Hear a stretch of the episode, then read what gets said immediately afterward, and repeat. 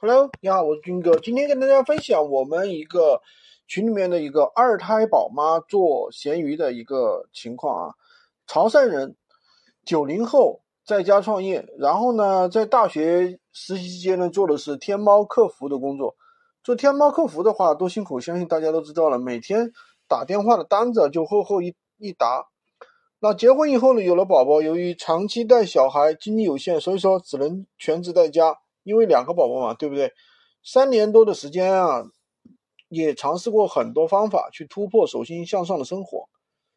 那么期间有一个机会，就是非义乌那边跟进外贸的工作，掌握之后呢，就把工作带回深圳，到哪儿都抱着抱着这个 iPad，因为这个跟客户的话有时差，所以说随时处于一个工作状态，可能半夜的话呢还在工作，是蛮辛苦的。也去年的话，经济出了问题，把深圳的学区房都卖了，所以目前呢，就只有回老家，老家去努力，争取早日能够回到深圳。这里的话，就是说是去年的，他是去年的十二月份加入了我们的团队啊，学习完的课程，那么二十三号就是上了第一款产品，三款产品，第二十四号就卖了一单，非常容易的。有了第一单、第二单，就后面有了第 N 单，上了三款产品之后呢，就出现了爆款，所以说，那么学费很快就回本了。可惜的话，由于没持坚持下来，由于自己的话孕早期开始低血压，那么后来居然血压达到了四十呃七十四十左右，所以说，那么后面的都恢复一段时间之后呢，经过这个。出了月子，身体恢复之后呢，再开始啊做这个，继续把闲鱼捡起来。那闲鱼的创意成本相对于其他平台来说，呃，要几十万呀，什么更多的，它基本上可以说是零门槛了。流量无需付费，唯一的生产的费用就是跟客户下单的时候要先去垫付。但资金的周转问题其实也很容易，很快啊，周转期其实也很快了，十天。如果你做淘宝啊、拼多多。这个肯定要短的很多，那么亚马逊更不用提了，没有自己的货源，基本三十天的一个周转期，没有一定的资金根本玩不动。所以说我们还是比较幸运的，能赶上闲鱼的一个红利期。那么他现在呢，就是说做了两个店铺，有两个店铺，一个店铺呢经常被审核，所以说又做了第二个店铺。那么七月二十五号爆款了一下。那么最近的话，这个月的营业额是十九万，纯利润的话五万七。之前呢，只觉得就可以做闲鱼啊，有这样的一个副业收入，二十三天赚了五万七，是这样换来的。其实觉得很累，但是呢，真的有无比的充实。那比如说，呃，七月十三号的这名学员，其实也是一个上班族，他着急去上链接，对吧？然后呢，沉下心来叫他沉下心来去听课。十八号凌晨纠正之后呢，然后呢，结果四点钟他还在上架，十点钟就卖出了第一单，六小时就出单了，真的是非常牛的。那我们下面继续来讲一下闲鱼的一些干货啊，就是第一，我们要选品数据是什么比例？精准标题应该怎么写？有效标签应该怎么打？文案需要哪几个点？发货地在哪里？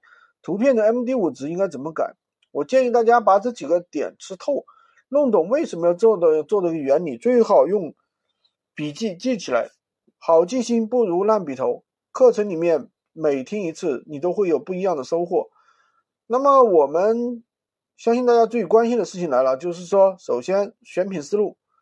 那么其实我们是在闲鱼上去选择。浏览量和我想要的比例接近是十比一的这些产品，然后的话再观察实际动态，当当要当下一周都在出单的，比如说这个店铺里面有这几个爆款，然后第二的话要观察一下目前的话有什么大事情要发生，接下来有没有极端的气候，比如说上架的第一个产品，去年拼了四十八单。那就是突然去年有强降的一个冷空气，对于保暖的东西都是很好卖的，衣服这类、睡衣这类就可以上架。数码身材要求不是太高。其他东西就算了，售前售后真的是太多了。第三的话，如果说自己身边有货源的，就对比市场价，呃，有利润空间，能够给你一件代发，发货有时效，售后有保障，就可以上架。其他平台卖的比较好的，在拼多多上又没有货的，就又有货的就可以上架。不要认为在闲鱼上没有人卖就不好出单，符合闲鱼的规范就可以了。第五，自己淘的货拿到手的时候呢，性价比比较高，品质比较高，有利润空间，不违规的就可以上。比如说不粘锅，拼多多跟淘宝店铺卖的是幺九九，而淘宝工厂店是八十九。那么拿到产品的第一感觉就是真的是比较值的，性价比比较高啊，质感比较好。严经过了解之后呢，却发现了一个秘密：拼多多跟淘宝的旗舰店以及的工厂店其实是同货源、同一个老板。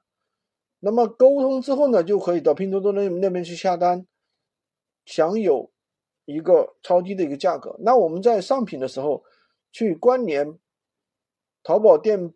淘宝官网的链接，定价第一个三十到五十块，客户对比之后是不是肯愿意买单？一单六十到八十的利润，权重上来之后铺垫上架其他货，一天出几单，那肯定还是比较香的。那为什么不能用淘宝单号？我就不说了。那么接下来是文案这一块，看过我晒单的朋友啊，我都知道我们有很多高利润的。产品其实都是自助单，我经典的就是有一个二连拍，客户的一个二连拍，第一单拍下是没付款，二十单第二十分钟之后想要咨询订单，客户就付款了。第二单就是我们退出聊天窗口之后，发现刚才自助拍单的其实也是他。其实这几天我是一直在线的。但是呢，他从头到尾都没有问过我，估计二十多分钟通过我的视频、图片、文案去了解产品了，连续拍了两单，那我一个顾客就赚了五百多。文案的话，我们主要是从这个转让、转手原因、产品描述、图片着手四个方面，环环入扣，把产品包装到位。标题的话，精准词为主。吸引词为辅，过多的修饰语、符号、空格一律一律不加。吸引词的话放前面，比如说，呃，去年的抽纸抽纸盒，商家发的是顺丰，就把这个作为吸引。在同款里面啊，就是价格差不多的情况下，看到顺丰包邮，换作是你，肯定会选择哪一家呢？那么转手原因，个人建议呢，利润款用自己的名义，不要用他人的名义，因为货物是在你的手上，客户比较信任，信任感会比较强。产品介绍要懂得抓住客户的心理，放大优点，可以从你自己的一个使用感受、产品特点、产品的一个优优质去讲。上一个产品的时候，文案都是在备忘录里面反复打磨、反复思考，那么感觉到。以我自己的能力，已经没有办法再做出更好的调整了，我才会去用这个文案。图片我倾向于视频垂直图，这是很重要的。上架产品最好加上视频，哪怕是再便宜的产品。闲鱼的话是一个卖闲置的地方，比上实拍图比上像商家图要好。实拍图拍视频比实拍图的权重又更高。那么首先。选图是实拍图，而且垂直，出自个人的实拍。说白了就是让顾客看起来这是你自己的产品，更这是更是一个全新的一个闲置。那比方说我们水杯，那么我们的转让理由是吧？公司福利，那么我们自用是白的，然后另外粉嫩嫩的高颜值玻璃杯用不上了，全新包邮出。那么产品详情对吧？呃。我们要去分解我们的卖点，分解的说，让顾客在最短的时间内获取主要信息。相信大家在闲鱼体验以后的话，也会有感觉，闲鱼的客户真的很匆忙。视频、图片、转让理由、产品特点以及各方面的结合，经过这样的一个包装，给顾客的感觉就是自己的闲置，有信任感才会有买卖。那么当然也可以自己视频也可以自己买回来拍好了再退货，有商家有运费险零成本，我们只是花了一点时间，因为这种链接权重是比较高的。然后呢，就是订单高价订单的话，我们大家我是没有用低价去引流的，打价格战只有价格更低，懂得运营布局才是关键。店铺的风格不要太掉价，你要显示你就是有实力的。这些货，我的很多货比同行要卖一百块钱都能出单，就是用以上的一个包装方法。